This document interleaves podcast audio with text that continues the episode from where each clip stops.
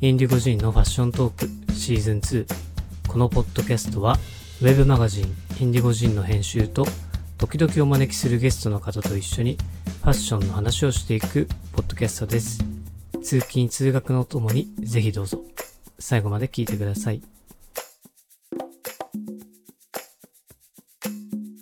こんにちははいファッショントークシーズン2はい始めていきますシーズン22回目です2回目ですはいお願いしなんますと今日ははいオフィスじゃなくてえいーやっと、ねすごいあのハイソなねはいそんなハイソなカフェのテラス席で録音してます新宿高島屋のテラスですねちょっとこっぱずかしいですねなんかこんなオープンエアの場所でちょっと何名かお客さんもおられる中でそうちょっとねいつもよりボリューム下げてはいでも後でノイキャンじゃないけどこう外のちょっとやキャンセルして綺麗な音で届けられたらいいなとは思うんですけど、うんまあまあいいんじゃないこういう回もああオープンエアはいはいはい今っぽく今っぽいのかどうなのかわからないあれですね新宿はスナップそうでねスナップで行ったんですよはいまあ、まずまずかなって感じですね、まあうん今日もまだ全然暑くてそうなんですよあのデニム履いてる人今日はちょっと少なかったかなうん新宿はやっぱ外国人の方が多いんで外国人の方はみんな本当にハーフパンツというか半袖短パンね半袖短パンキャップみたいな、ね、でも何名か外国人の方もそうお会いしてもらうっていう感じ2で名すかなはいはいじゃあ行きますかはい行きますかじゃあ今週の今週のプロ野球チップスから参りましょうかちょっと反響あった前回ねいや全 然フィードバック欲しいねついに僕キラ出るかサイン入りねはいまずじゃあ間からはいお初勝利カードです清宮と田中マー君あマー君あーいいよはい日ハムのことしあーどっちもやね多分チームの初勝利のことが書いてあるっていうねそうそうそうなんえとまさかなんとでも俺はこれはうわレギュラー清宮とレギュラー菅野どうですか菅野選手から選手じゃいきますか去年は10勝7は敗いえー、そうですね今年はだから不調ですよねまあ出遅れてましたねね遅れたというかもう今年1年通して、ね、2021年とかがすげえ無双してたけどその年に海外 FA 凝視せずにそうメでジすャー行けねなくて、当時日本人最高年俸あそうだね10億近10く億8億とかそだうっだけねで複数年でねそうかまあ菅野もちょっと年齢もまあちょっと曲がり角っちゃ曲がり角かなでも週末のドラゴンズ戦かうん土曜日153キロ出てあましそうなんやちょっと復活えたしたのかーな はいはいはい原監督の甥っ子ですねそお姉さんの子供う そこまでしてんのマジでしたそうですまあまあでもジャイアンツのエースって感じですねでも長いですしばらくずっとエースですね89年生まれとうんあいうことはまあ34 43はいで大ベテランですねそうですね。もう清えっ、ともう一枚清宮君は僕も清宮君ですこれでも成績書いてるからね。22年ホームラン18本打点55ってまあまあやねね結構覚醒間近かなってなってたけど今年なんかそにパワーホルムじゃなくなったんだよねああそうやね。ちょっっとシュッとして、確かに。でもスイングスピードすごい速いからうん。いや結構小柄に見えるけど184あるんや。うん結構でかいね。すごいバッターになりそうですけどね確かに。お父さんがね、まあ、今ラグビーのワールドカップやってるからそうか。ね、早稲田監督やのったの早稲田とかサントリーで監督しおてたおそうかそそうか。うまあだからサラブレッドですよ。そう最後はマー君とうんうんうん。 200勝できるといいですねあと何勝あと5つか4つじゃないですかねあーそんなもんないちょっと今年きつそうですね来年あたりーでもまあ200はするやろなうんねまあまあマー君はほんまにねマー君といえばファンキーモンキーベイビー そうだねあのあとそうそうあとあのソーラーえーってやつそうそうそうそうあれはめちゃめちゃいいようんやっぱマー君といえば2013年楽天日本一ああそんな前ですか星も野うはいは監い督、はあれはもう超感動したけどねいねあのもう本当に星野さんが最後にもう一度マー君を投げさせたっていうああクローズザーでねあれはすごいね、ね投げてましたねはい、でプロ野球はもう佳境で佳境も佳境国境も国境今日も佳境で、えー、我々阪神タイ我々なの 我が我がね我が我が我が軍我が阪神阪は神はマジック5 5週末にカープとの天王山を3連勝してはい多分12だったのが173あ3減って5かへー175かな一気に3つ減ったんだ三つそう1日で3つ減った試合があってへーなんか勝率のはないんはいかはいはいはいでそう一気に3つ減ってそうなんですねあと2に減ってはいそうそうそうマジックっていうのは簡単に言うともう優勝しますよっていうカウントダウンね指標になるんですけどで対象チームが1チームあってはそのチームと直接対決で勝つと2減るいそうですね、でバラバラで対戦しててもまあ、勝っても1個減るし勝っても1個いるしそのチームが対象が負けてもそう減るそううんねあれメジャーねメジャーからかなあれマジックってあーどうなんでしょうねメジャー昭も和の野球はなんて言ってたのねマジックあーマジックあったんじゃないですかあったんかなマジックって言ってたうん、うん、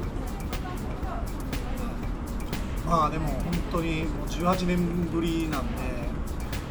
うね、なんかそわそわんそわそわしてないですかとにかくいやもう考え落ち着 かないでまあ週末ねそれこそ関西、一緒に関西行くんですけど出張はもしかしたらその辺でっていうのと1試合チケット取ったんで、はいもしかしたらそこで見れるかもっていういいやのーで見れたか見れないかは次のポッドキャストであー見れましたはいあ残念でしたなんかで中村武史があの言ってる日やからあの予想してあるチケット取った日がそうそうそうそうねいやー中日は言ってもさ黄金期があったわけや2000そうですね6年うん8年6年から8年からねから落合落合と名前を言ったね、うん、高木森道前半は良かったですからね何しろほんと18年前はい俺は21歳でございましたあまだ学生です、あはいこっから全くやからね、良かったですね、まあ、関西はすごいことになるんじゃないかなってうん、久しぶりですもんね思う、うん、久しぶりっていうかまだ18年阪急百貨店とかがやっぱ一番すごいのそうだねやっぱ阪神阪急が百貨店やからあああまあ、あの辺はやっぱセールしたりするんじゃないあじゃああれだね有楽町と有か楽町もあそこセールするんじゃないねやるかもしれないですねうんなんかあんまりそんな感じしないけど そういう雰囲気じゃないですよね東京ドームと全然やっぱ感じいいよねそうですよねなんか俺だけ騒いでるよ うにまあなんかツイッターとか見ててもはいはいいやなんか亡くなった親父が阪神ファンで、はい親父見てるか とか今の阪神めちゃくちゃ強えぞみたいなツイートがあったりとかして、へえいやなんか感動するなと思って羨ましいなまあねまたね今一からの、ね、チームやからはいまた10年ぐらいはい 中日黄金時代来るかもしれないそうそうそうそういやでも3年後ぐらいに来ると思いますけどねう石川ん昂弥とかね岡林とかうん若いからうんいい若手がいるからねそうなんですよ本当打てないんでは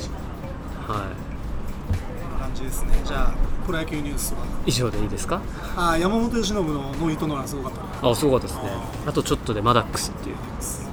100球以内で完封するとマダックス、マダックス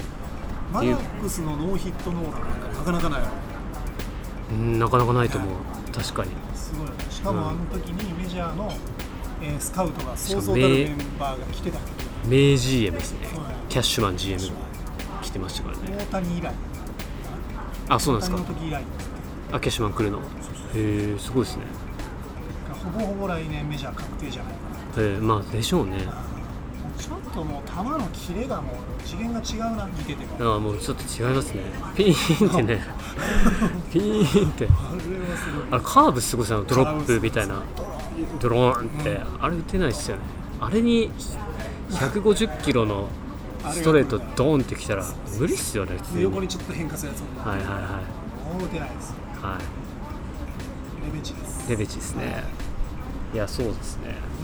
うん、じゃあちょっとプロ野球ニュープロス野球そうニそューうスはそんな感じで プロ野球ポッドキャストになるところですけど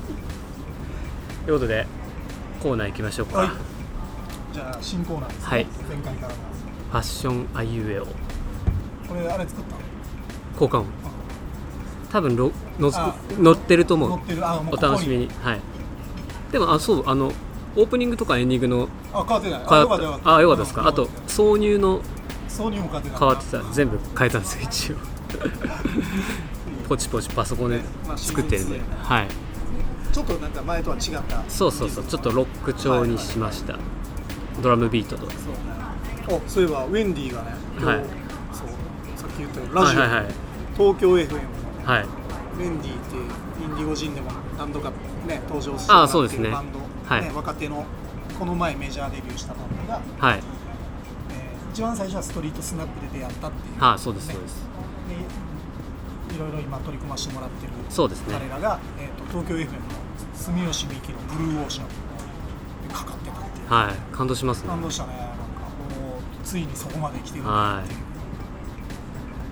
んじゃないですか、ね、はい楽しみ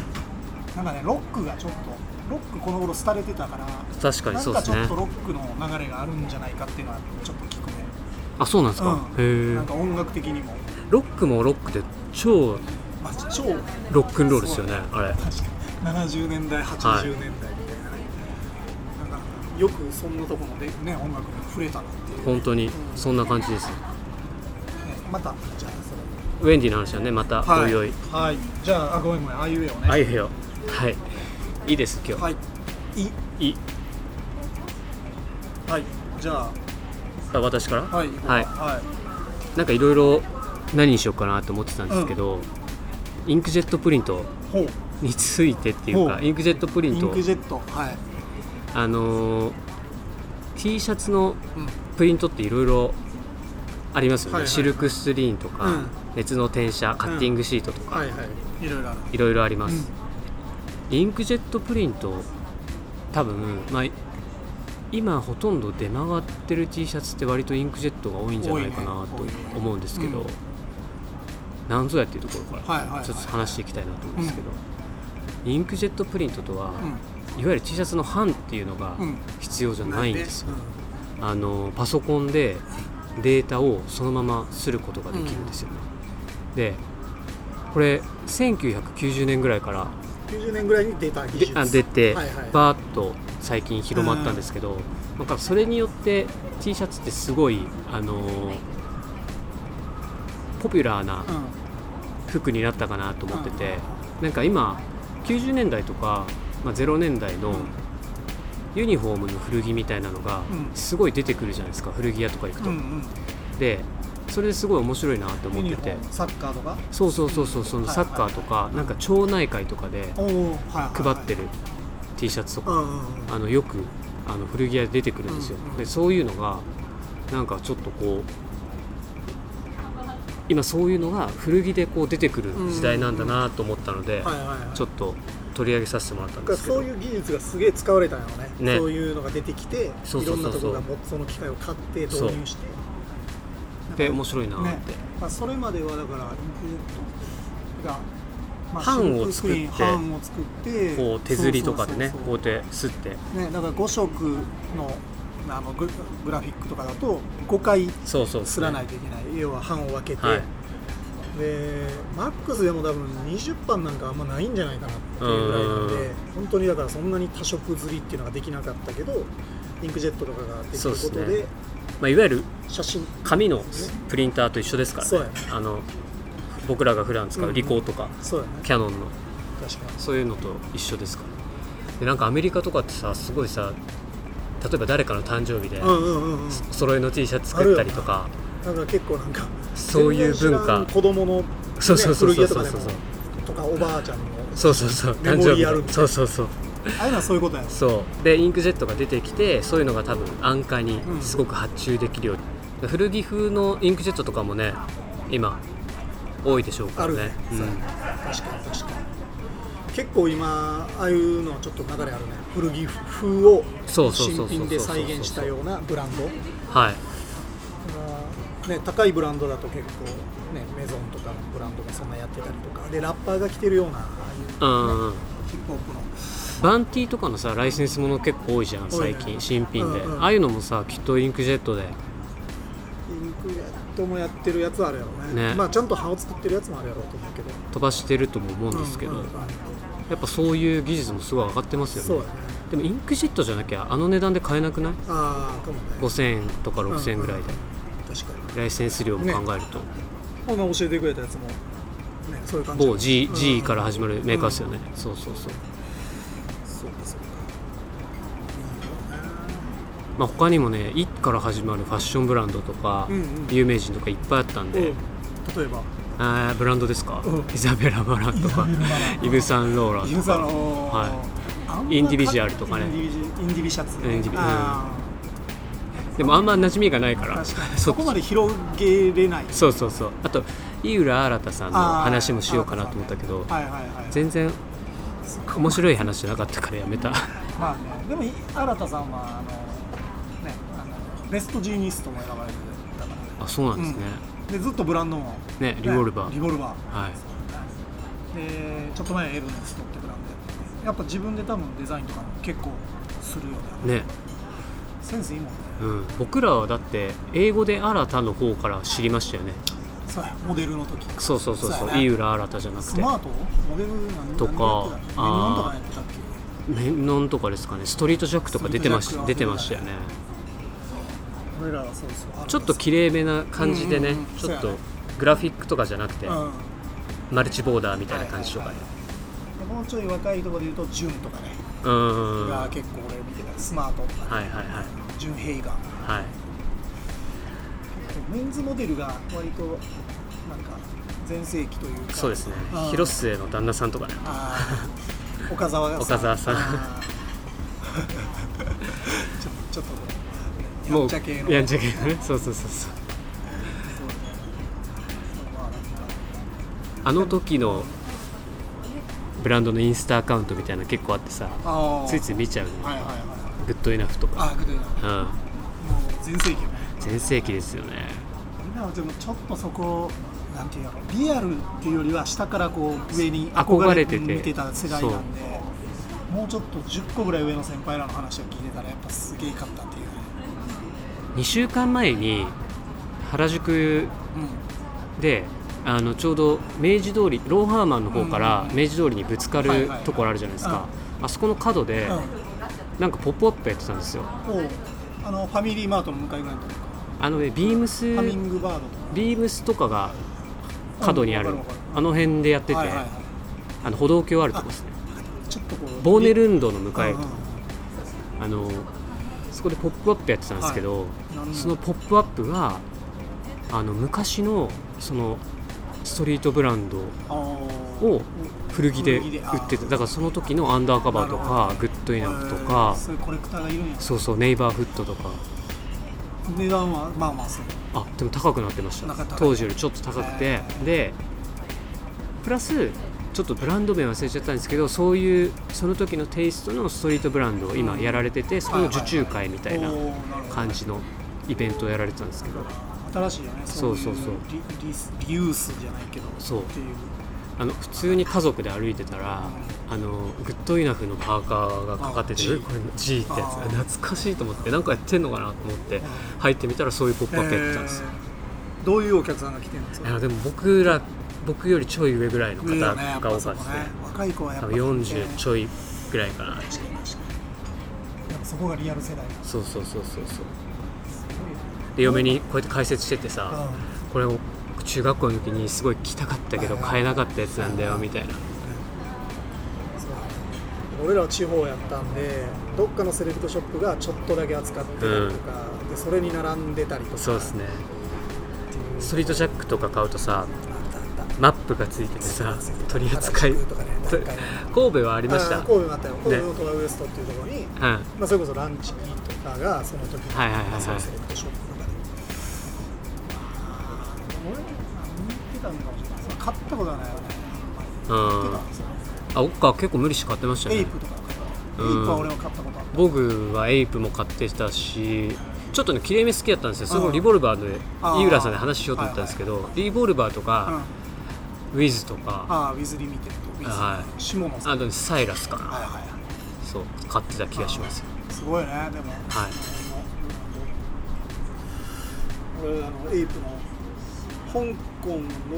返還の時の、はいはいはいその時に多分エイプの香港の店がオープンしたからなはのいはいで、それの記念 T みたいなの持ってたんやけど、はいはいはいそれこの前なんか同じようなその昔のそういうブランドの古着をヴィンテージうんをうんうん3万あそう持ってるまだお金にちょっと出ましたね、うんでも多分サイズが、まあ、S か M やからはいはいはい今って多分上より、はいはいはいはいまあ、無理やねあったとしても、結構小さいですよね昔のサイズね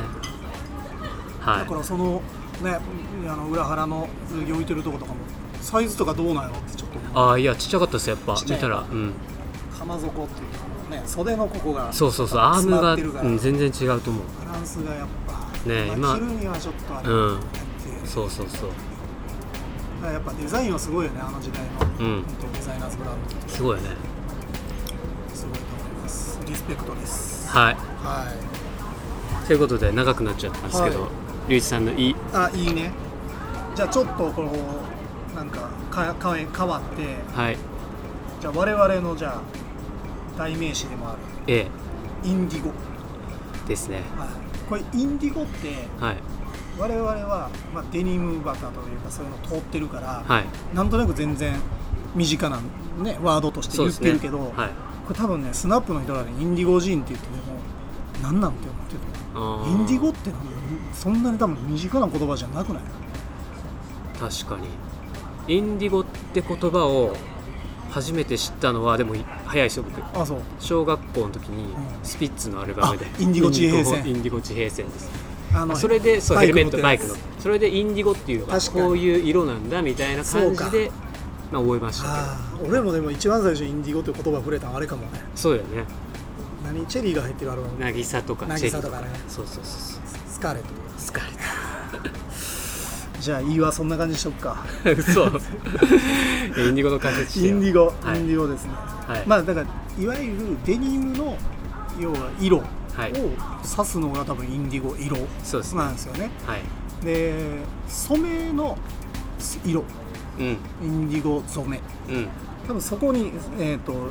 まあ、まつわるというかまあこの業界だと染め物の液体の総称として使いますよねそうですね、うんで大きく多分、お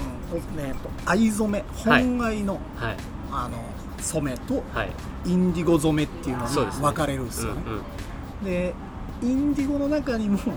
えー、と化学染料でインディゴを合成再イ現ンディゴねそう合成インディゴ、それがピュアインディゴとか言うんだけど、はいっていうのとなんかナチュラルなうんうんううんんインディゴっていうのがあって、はいまあ、ちょっといろいろややこしいですそうよですねね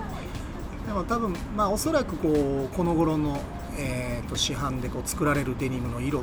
インディゴっていうとはいやっぱその合成インディゴっていうのがメインになってると、はいどんどんそういう技術が発達することでよりこう定着したりとか、はいね、色落ちがあのそこまでこうスピードが速くないというそうかしっかり定着するインディゴっていうのが開発されたっていうことだと思います、その歴史は長いと思いますね、うんもうちょっと初めてうんジーンズとは何みたいな人に向けて話すと、はい、白い織物に、はいインディゴって染め物で青く染めたものをいわゆるまあデニムそうっすねとか糸まあジーパン糸を糸をそう白い糸糸をうんインディゴ通してそうそうそ通うすんですよね、はいうんそうそれが摩擦で落ちることそうでです色落ちとかそうそう中が染まりきってないので白が出てくそるうのでそう独特な色落ちをしていくのがデニムやねデニムっていうことなんですけど、だからね、履いてたらこうしちょっとしらっちゃけたりとかひげって言ってこう線みたいなのが出るのはそういうことなんですそうねですね削れて白の部分が出てくることによってうんだからそれが結構はいデニムの育てるっていうところにもつながっていそうくですというかはいそういう感じですねだからまあインディゴというのは色ですとはい今そのどうしても染めて洗うって作業がうんうん発生するので、うんねすごく確かにまあ環境負荷が高いそうですよねものとちょっと言われるのでまあやっぱり化学染料を使っはいての色だったりするんでそそのれが辺やっぱがお水とかねねうん、課題そうですねなんでしょうね永遠のそうそうだから日本のそういうめあの工場っていうのはそういう処理をしっかりできる技術を持ってるんで、はいあの排水とかもきっちりこうやってたりとか、はいはいはだからなんかどこでも手を出せるものではないっていういうんうんうんね、特殊ですよね、はい、こんな感じですでインディゴはいインディゴホテルっていうのがあってなんだっけそれ聞ないんたことあかるそうこの前それなんかね多分世界に何個かあって、うんはでそれの日本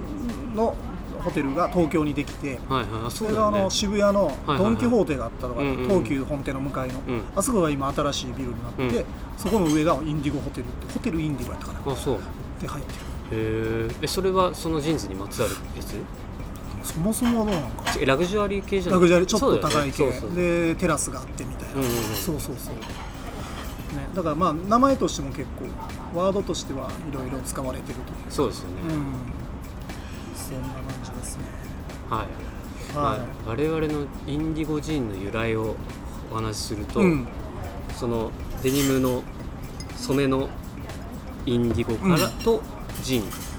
ZINE のジーンマガジンのジーンと、人のジーンをそうですね掛け合わせてインディゴジーンってそういでうすね名前の由来になります、だからまあ割と困った時はそのインディゴっていうデニムとかはいその色に変えるかはいジンっていう人はいに変えるかはいっていうことですよねそうですそういうことをしてるとはいねそうですねだからまあインディゴというのはそういう意味ですはいフはいデザインデザインちゃうわァッションフアァイッデシアョンあいうよあいいよ、はいそんなところではい次は「う」ですね次回うね「ううか」なんか思いつかない思い浮かばないね考えておきます、はいうねだから2つぐらいはちょっとワードをね見つけてはいはい。あと次のコーナーはじゃあはいデニムトピックスデニムトックピックス。はい。デニム界隈うのん旬なニュースやはい気になること、うんなんか思うことなどを、オピニオンをはい。述べていくコーナーとなりますなるほ今週は龍一さんからど。はい。お願いします、えーっとこれはネットニュース、はいネットファッションのネットニュースを見てて、まはあいちょっと目についたのが、はいえーっとオランダのデニムブランド、はい G スターローが、えーっと WHP っていう、うん会社に買収されたっていうところで、ブランドホールドする会社ですねそうですね。はいえー結構なんかマーケティングとかいろいろもともといろいろしてる会社で、はいえー、とジョーズジーンズとかはい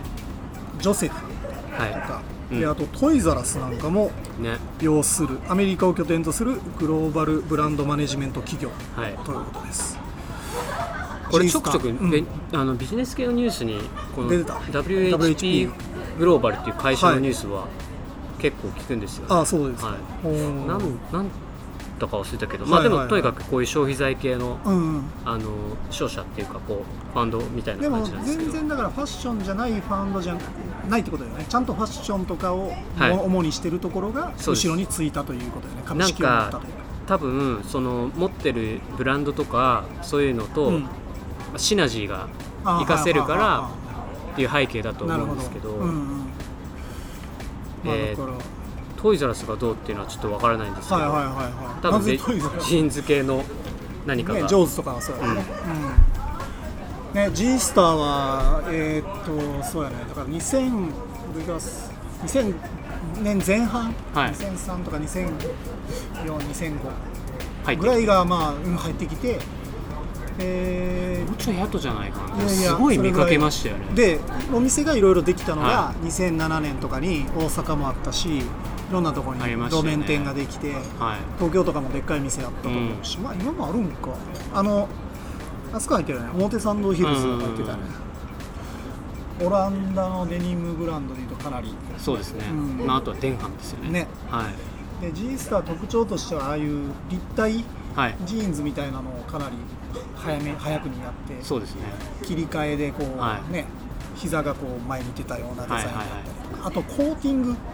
うんデニムの生地に上に顔料のコーティングをのせてああのラバーみたいなコーティングとか、あれは結構 G スター特有の、うんうんデニムだったかなって思うんですねそうですよね、まあ、あとポケットもポケットもね特特徴徴的で的ですね、やっぱああいうちょっとデザイン性のあるそうですねデニム持ってはなかったけどよく店は見に行ってたっすねううん、ん、ディーゼルとかも全盛期でやっぱああいう売り方とか見せ方が流行ったっていうか、いはいすごい目につきましたよね、うん AG とかもとねもうちょいやとかの AG エイジはちょっと後です後エイジだけど、とかねうん、まあでも同じ、まあうんラインというかエイジはもうちょっとシンプルにした感じうで、んなんかそれこそ、ね、G スター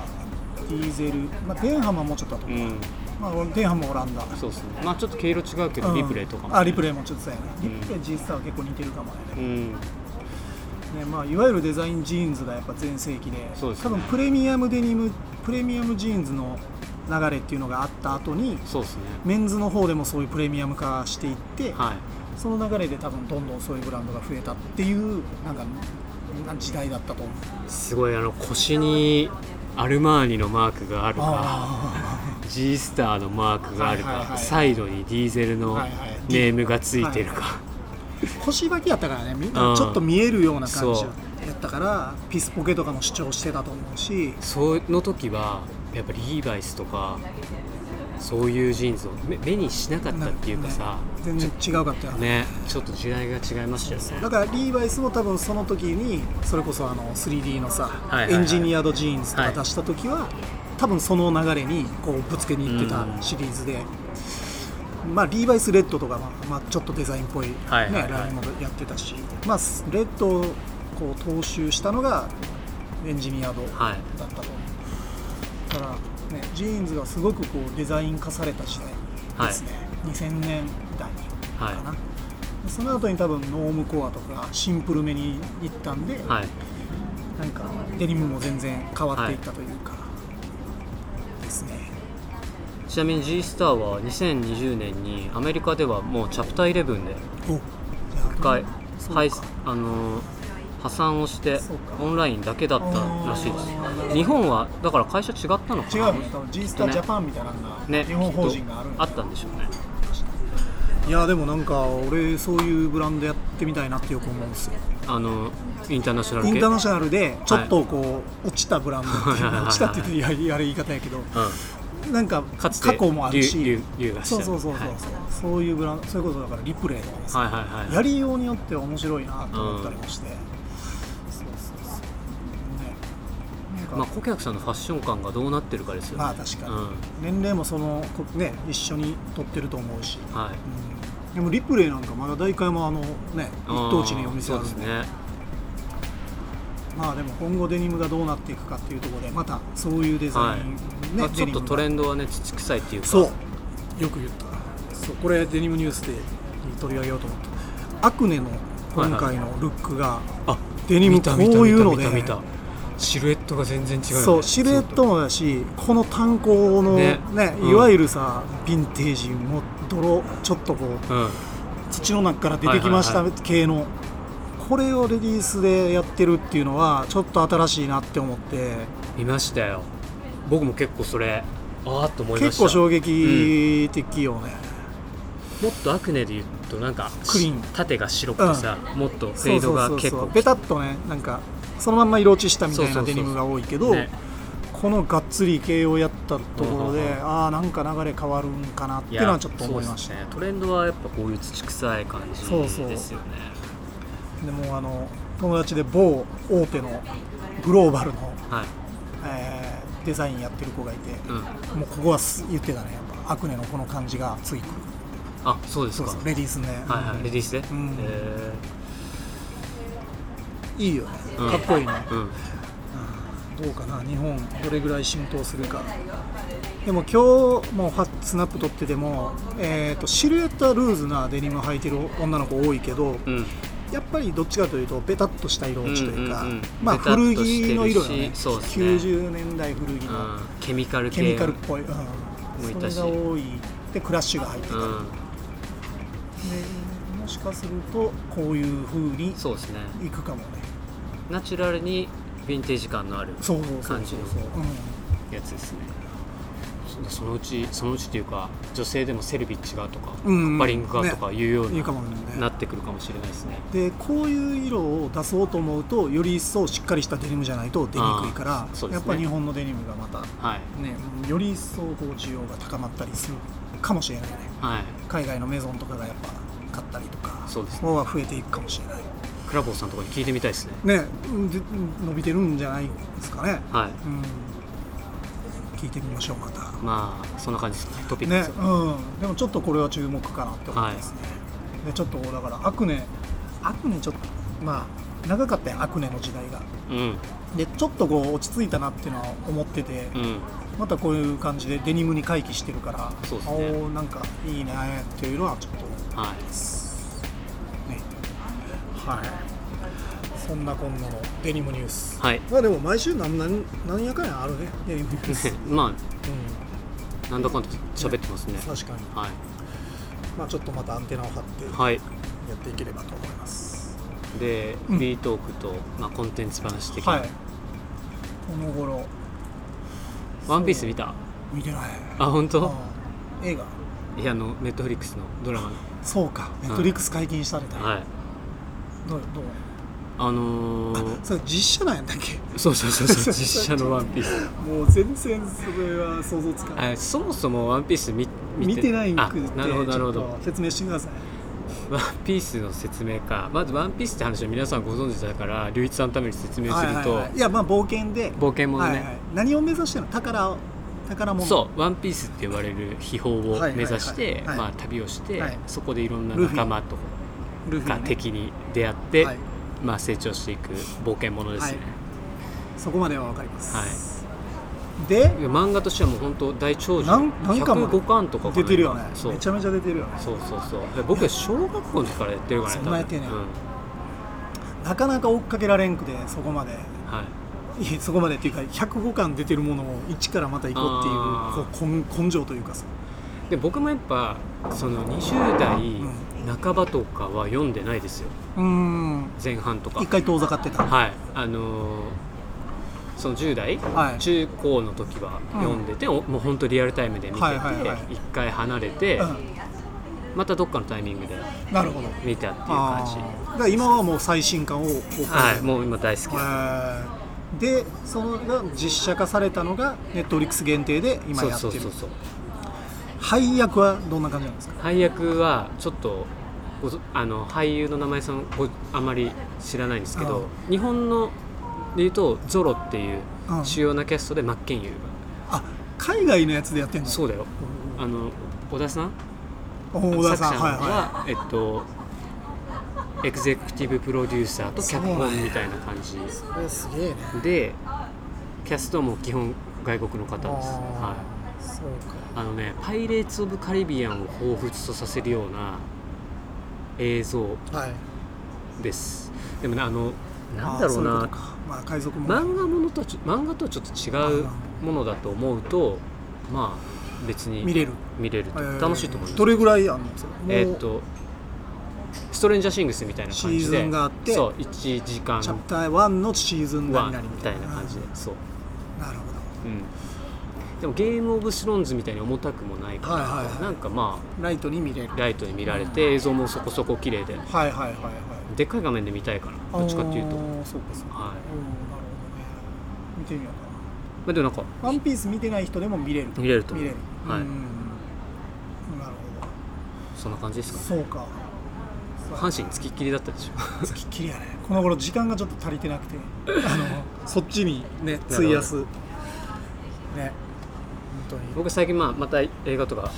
ちょくちょく見てるんでまはいはいはたい改めてお話ししたいなと思います、了解です、今日はこんなとこですかねそうですねはいはいじゃああれですね今回は新宿の高島屋の屋上からオープンエアでオープン A でお録音届しけしまましした ちゃんと次は中で撮りましょうそうですねはいいじゃあはいありがとうございました次回はいお願いしますありがとうございました